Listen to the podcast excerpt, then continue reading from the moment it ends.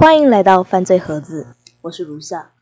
这是一个有关于真实犯罪题材的 podcast，所以如果你不喜欢有关于血腥、暴力以及色情相关内容题材，请勿收听。时间线会从二零二一年六月四号，Netflix 发现了一部时长一小时二十七分钟，名为《相信我》，有关于丽莎·马克维的故事的电影。而该电影除了在电视播放之外，也在 Tampa 接受了一个特别的影院放映，也就是本集的主角鲍比·乔朗于1984年被捕的同一剧院。那么，谁是鲍比·乔朗呢？鲍比·乔朗，他出生于1953年的西弗吉尼亚州，在出生时就有额外的一条 X 染色体，即为 46XXY，也就是所谓的克氏症候群。克氏症候群是一种常见的染色体疾病，这会导致男性产生更多的雌激素和一些女性的特征。也因此，波比时常因为他的大乳房而遭到严重欺凌，这也导致青少年时期的他不得不接受所谓的缩胸手术。而他的童年不止如此，在鲍比还小的时候，父母便已离婚，他的童年大部分都在佛罗里达州和他的母亲一起度过。在鲍比小时候，他时常受到头部的创伤，也时常和亲戚打架。而外，可能是因为克氏症候群，阅读困难使他留级。除此之外，鲍比对女性产生了很大的仇恨，而源头呢，要追溯到他的母亲。他的母亲在酒吧工作，时常穿着较为性感的衣服，带着不一样的男人回家。更糟糕的是，直到鲍比十二或者是十三岁之前。他都和母亲睡在同一条床上，也因此他可能目睹到母亲和男友们之间的亲密行为。这对于任何一个孩童而言都是相当不健康的。在一九七四年，鲍比和高中恋人辛西亚·巴特里结婚。当时，鲍比在军队，并且驻扎在佛罗里达州的空军基地。他们有两个孩子，而大约就在这个时候，鲍比卷入了一场车祸事故。随后便住院了几个星期。西西亚声称，鲍比的性情在事故之后发生了巨大的变化。即便鲍比平时脾气就相当的暴躁，但是在那之后，他变得更加的暴力，也对孩子不耐烦。同时，他也发展出了一种比较危险的性倾向。随后，一九八零年，新西亚便向鲍比提出了离婚。在一九八零年至一九八三年期间。鲍比以分类广告强奸犯的名义恐吓了整个迈阿密、奥卡拉和劳德代尔堡州的佛罗里达地区。他会看准墙外挂着广告的家庭，随后会在中午时靠着广告进到这些家庭的家里面。那刚好因为是中午，所以大部分的男性都在工作，也因此他会在这时候拿出一把刀。恐吓并捆绑他的受害者，随后暴力的强奸他们，随后便抢劫家中较有价值的东西，并且离开。在一九八一年，和鲍比·乔朗同住一间房子的沙朗·理查兹指控鲍比强奸，但是警方并没有足够的证据来提出指控。在两周后，鲍比便在争吵中殴打了沙朗，而后他从天帕的公司请假。到弗吉尼亚州和父母一起同住，并于一九八三年的六月返回 Temple。在一九八三年的九月，他因为一九八一年的那场袭击事件被判有罪，这便激怒了鲍比。随后，他向法官写了相当多的信件，并要求重新审判。鲍比声称他并没有任何的犯罪行为，而整个事件都是沙朗·理查兹的错误。而在这期间，有两个小插曲。在一九八三年的七月，鲍比在医院遇到了 Emma，而鲍比在医院担任的是 X 射线的技术专家，而 Emma 只是一名护士。他们很快变成了一对。而 Emma 鼓励鲍比去教堂，而鲍比则反过来给了 Emma 很多的珠宝。但是 Emma 并不知道，这些珠宝是从强奸的受害者里偷来的。他也从来没有询问过这些问题。另一则则是一九八三年的十一月，波比被指控向天炮的一名十二岁少女发送了许多的淫秽信件和照片。随后，警方追踪了波比打给这名少女的电话，并且波比被判处了两天监禁以及六个月的缓刑。直到一九八四年初，鲍比在沙朗理查兹的案件中获得了重审，并以无罪释放。在鲍比离开法庭时，他转身嘲讽了沙朗。直到一九八四年的三月二十八号，鲍比开始了他的第一起凶杀案，他强奸并勒死了二十岁的 Anne Chase Anne Wick，他的身体被埋葬。于一个农村地区，并且在一九八四年的十一月二十二号才被发现。根据报道，她是一名从印第安纳加州城搬来 Tampa，并且已经订婚的一名妇女。之后，时间来到一九八四年的五月十三号，母亲节，有几名少年在傍晚穿过佛罗里达州 Tampa 东南部的一块田地时。察觉到空气中有难闻的气味，他们走近并试图调查发出这个气味的区域。随后，他们在杂草中发现了发黑的东西，那并非是鹿或者是牛，而是一个女人的残骸。他们马上离开，并寻求了父母的帮助。据估计，尸体在那个地方躺了三天，身上长满了蛆虫，尤其是在面部的周围。使得识别变得相当的困难。被发现时，面部朝下，手腕被松散的绑在背后，脖子上则是系着三圈套索。而佛罗里达州的阳光和昆虫对身体造成了相当大的破坏。警长和警探随后来到了现场，他们检查了遗体，从严重的淤伤中可以看到，他在死前遭受了毒打。而奇怪的是，绑在他手腕的绳子和脖子并不一样，以及受害者的腿被粗暴的打断，并且和身体摆成了直角。很明显的，这个姿势是凶手故意展示的结果。随后，警方抵达了现场，并且发现了一组进出该场地的轮胎痕迹。随后，他们利用石膏来重塑该轮胎，并发现前后轮胎具有标准的胎面设计，但左后轮胎并不寻常。这个线索相当有助于逮捕囚犯。验尸官随后进行了尸检，并且指出死因应该是勒死，也证实受害者的确遭到了强奸，但是并没有办法指出他的种族和年龄，但是很大概率是亚洲人。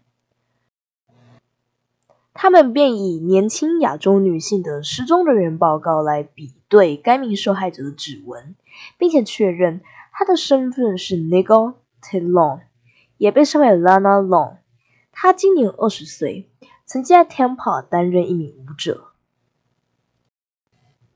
调查人员在查明了他的报告之后，发现 Nicole Talon 他是一名吸毒者，并且在努力的筹措资金回到。加州去探望他的家人，他们认为可能是因为 n e g o t i l o n 他在错误的时候遇到了错误的人。此外，由于 n e g o t i l o n 他并没有车，也因此他时常搭便车，而最后一次被看到的是离开了一家酒吧。而 n e g o t i l o n 的男友曾经被一度怀疑是一名嫌疑人，但是他有很确切的不在场证明。一九八四年的五月二十七号，一名建筑工人在希尔斯伯勒县以北的普兰特城附近发现了一具女性的遗体。随后，警方立马赶到现场查看，并察觉到这个案件和两周之前的案件有很高的相似度，可能是某样武器割断了他的脖子和眼颊。在他最严重的伤口中，颈部有一套几乎一英尺长的刀伤，割上了一条比较大的血管，而左耳也有受到严重的钝性外伤。该名受害者的死因被确认是刺伤、勒死，并且被殴打致死。即便受害者什么都没有穿，但人们在附近的树枝上发生了一个血迹斑斑的白色套头衫和白色连体袜，并且现场有一些线索，在受害者的身体上有一根淡红色的纤维，躺在他的左乳房附近。受害者的手上也有一些头发，而现场也有和上一起犯罪一样。所留下的轮胎痕迹，而受害者的死亡时间为十二个小时。事件显示，他的头骨受到五次严重的打击，他可能是在死亡之后，或者是在接近死亡时被勒死。他也曾经被强奸过，而官方的死因则被确定为是窒息以及严重的头部损伤。警方向媒体提供了该名受害者的合成图，而一名在街上工作的性工作者认出了该名受害者。原来他是二十二岁的 Michelle Denise Simmons，他也是一名性工作者，并且拥有吸毒的习惯。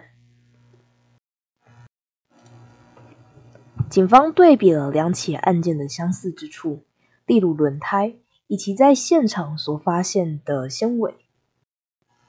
并且透过尸检发现今夜的污渍，证明凶手是 A B 型血，并且也是一名白种人。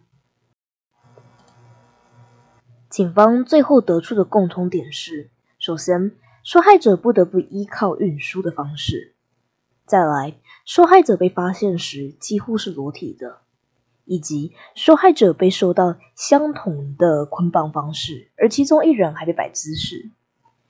还有，他们从 Tampa 被接走，并扔在农村地区的洲际公路附近，而两边的轮胎印痕以及纤维也证明了两方的嫌疑人是相同的。警方对此做出了犯罪侧写，凶手是一名二十岁的白人合群男性。与此同时，他可能有纹身以及大男子主义的倾向。他可能也接受过高中教育或者是大学，但是他并没有一份稳定的工作。他选择的汽车会很华丽，类似于跑车。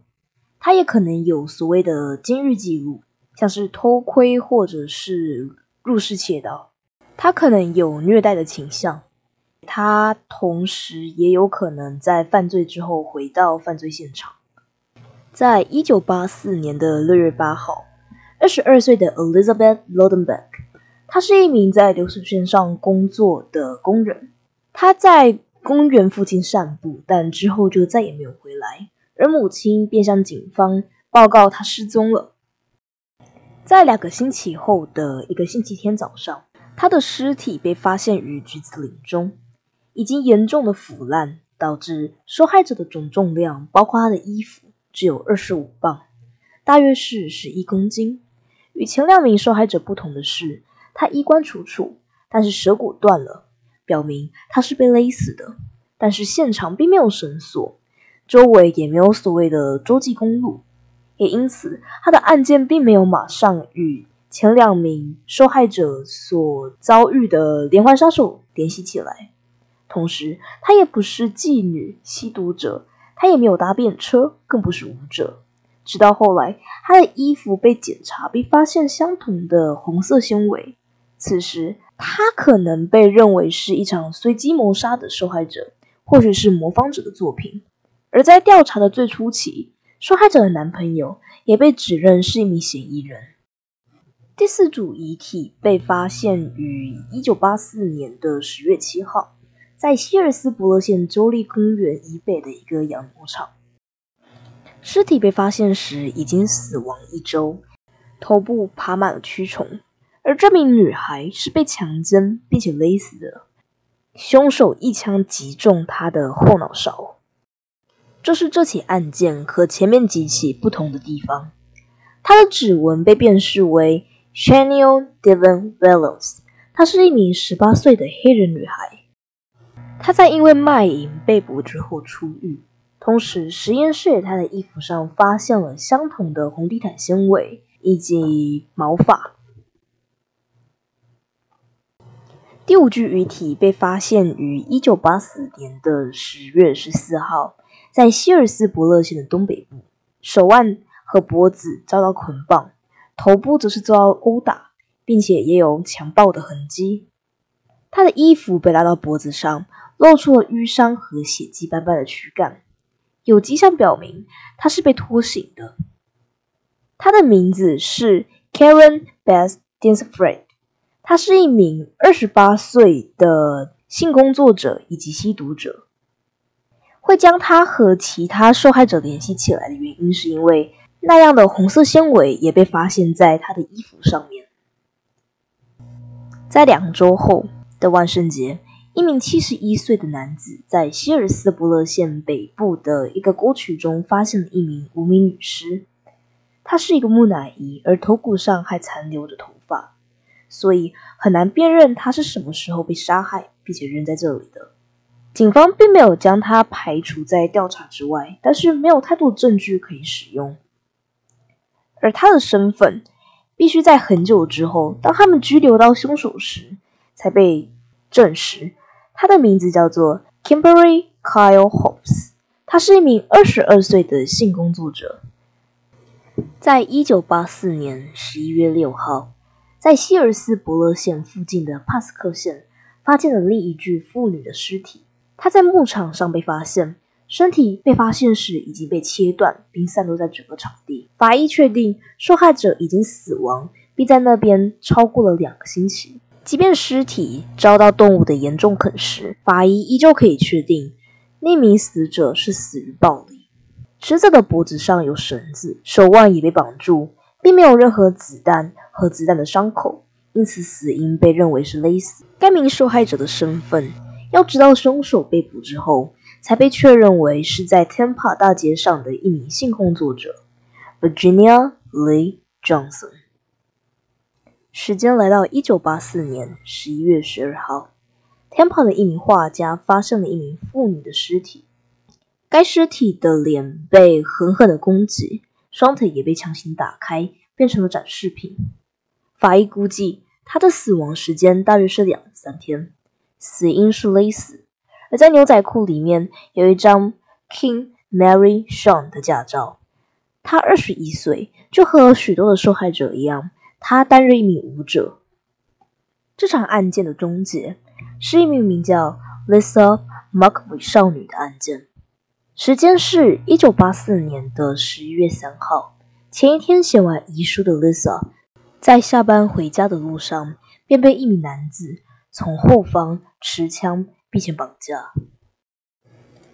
接下来要说的内容会是比较细致的，有关于性犯罪的内容。如果不喜欢的话，那建议在这边就退出。在 Lisa 被绑架之后，凶手命令 Lisa 在车里脱掉 Lisa 的衣服，并且对凶手进行口交。随后，凶手带着 Lisa 开车转了一圈，最后回到公寓。Lisa 在公寓里面被持续折磨了二十六个小时，因为凶手会反复的强暴她、抚摸她，并且强迫他对凶手进行性行为，并且会要求 Lisa 和凶手一起洗澡。凶手则是一概的告诉她自己并不想要伤害 Lisa，即便 Lisa 处于一个害怕的情绪当中，她仍旧试图保持冷静。例如，他会在凶手的家中留下自己的发夹，以及在浴室中留下许多的指纹。而 Lisa 这么做，就是要证明她曾经在凶手的家中，好为警方提供确切的证据。在一段时间之后，凶手开始不再称呼 Lisa 为婊子，并且对 Lisa 比较温柔。凶手开始对 Lisa 有比较。类似于爱的表现，甚至他对 Lisa 说，他希望自己可以留住她。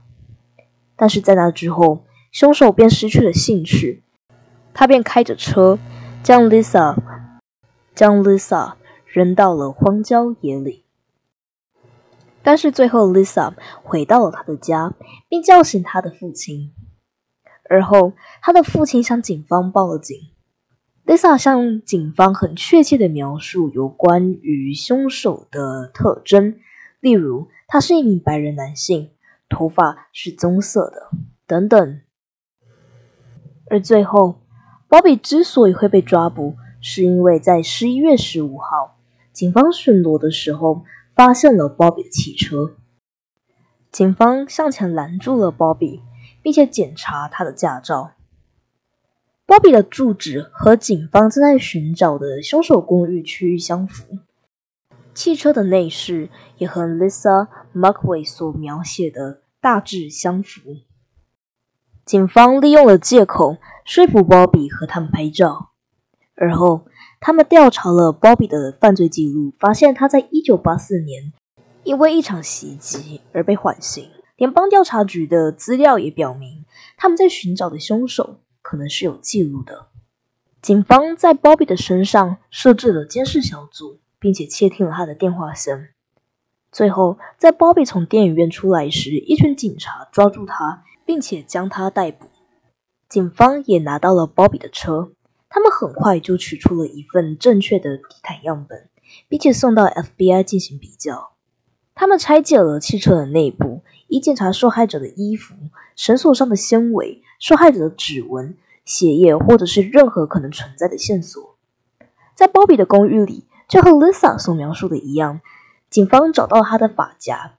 也发现许多裸体女性的照片，其中也包括 Bobby 拍摄自己强暴一些受害者的照片。与此同时，他们也找到一些女性的衣装。鲍比在审讯室里很快就承认自己绑架了 Lisa Markway，并多次与她发生性关系。同时，当警方问他是否知道有关于二十一岁的 Vicky Ello 失踪的消息时鲍比认罪。并承认自己杀害了 Vicky Elliott，起因是因为 Vicky 搭了 Bobby 的便车，而当 Bobby 试图将 Vicky 绑起来的时候，Vicky 利用一把剪刀攻击了 Bobby，也因此这样的行为激怒了 Bobby，所以 Bobby 勒死了 Vicky。具体时间大约是在九月七号。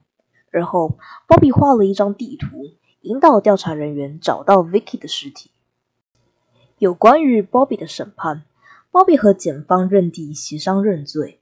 在一九八六年七月，针对 Michelle 的审判开启，审判只为期了一周，而辩方试图以精神疾病为由来减轻 Bobby 的刑罚，而检方反驳说，Bobby 患有反社会性人格障碍，并非精神疾病。当 Bobby 在进行这些行为的时候，Bobby 很明显的知道他自己在做什么。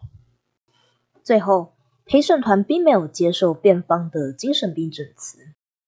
Bobby 被判处两次死刑以及三十四次无期徒刑，其中大部分是因为认罪协议所达成的。另外还有六百九十三年。Bobby 的死刑被执行于二零一九年的五月二十三号，是注射死刑。而 Bobby 在死前拒绝留下遗言。波比的最后一餐包含烤牛肉、培根、炸薯条以及苏打水。最后，他于晚上七点被宣布死亡。那活下来的 Lisa 人生怎么样了呢？在被绑架之前，Lisa 的人生以她的话来说是糟糕。在出入几次寄养家庭之后，她被送到自己的祖母身边，但却时常被祖母的男伴性侵，就如同我说到的一样。在绑架的前一天，Lisa 甚至在写着遗书。但是在被绑架之后，Lisa 似乎得到了生的动力。她将自己的故事写成书籍，并成为一名致力打击性犯罪的警察。她也时常到学校，以她的故事来警惕学生们。在故事的开头，我们有讲到所谓的克氏症候群。那在这边，我会给。大家一些有关于克氏症候群的小补充。那克氏症候群是一种染色体疾病，最常的并发症是不孕，以及男性女乳症、脸部以及身体毛发稀少、较少的睾丸以及无精症等等。就学龄儿童的表现可能会有学习障碍，在青春期时可能会有男性女乳症，成年的时候则是会有不孕等等。那有关于男性的治疗方法，主要是利用睾丸酮治疗。那治疗目的是为了恢复、维持性欲、性能力以及第二性征等等。可是症候群并没有预防的方法。那妇女在三十五岁以后怀孕，可能会让男孩得此症候群的几率小幅增加，算是高危险族群。那故事到这边已经结束了，接下来会是我个人的小感想跟想法。我想，因为是第一次制作节目，那前前后后其实也折腾了很久，主要是因为我个人的拖延症跟不小心将档案覆盖掉这件事。那我想，因为是第一次制作这种节目，所以。可能在文本啊，或者是声调和叫硬体设备上面，并不是那么的好，请大家见谅。那也希望之后可以慢慢改进这些缺点。之后如果能开启 PayPal 打赏，我希望可以将钱放在麦克风上面。对，因为它的品质其实真的没有到很好。再来是自己的更新模式，我希望可以维持在双周更以内。那因为我个人其实还算是学生，那可能会有学业的问题。最后总体而言，我可以制作这个节目是非常高兴的，也很感谢大家可以来这边听我的节目，谢谢大家，也欢迎大家到评论区留言，我会在节目中将你的留言一一读出来。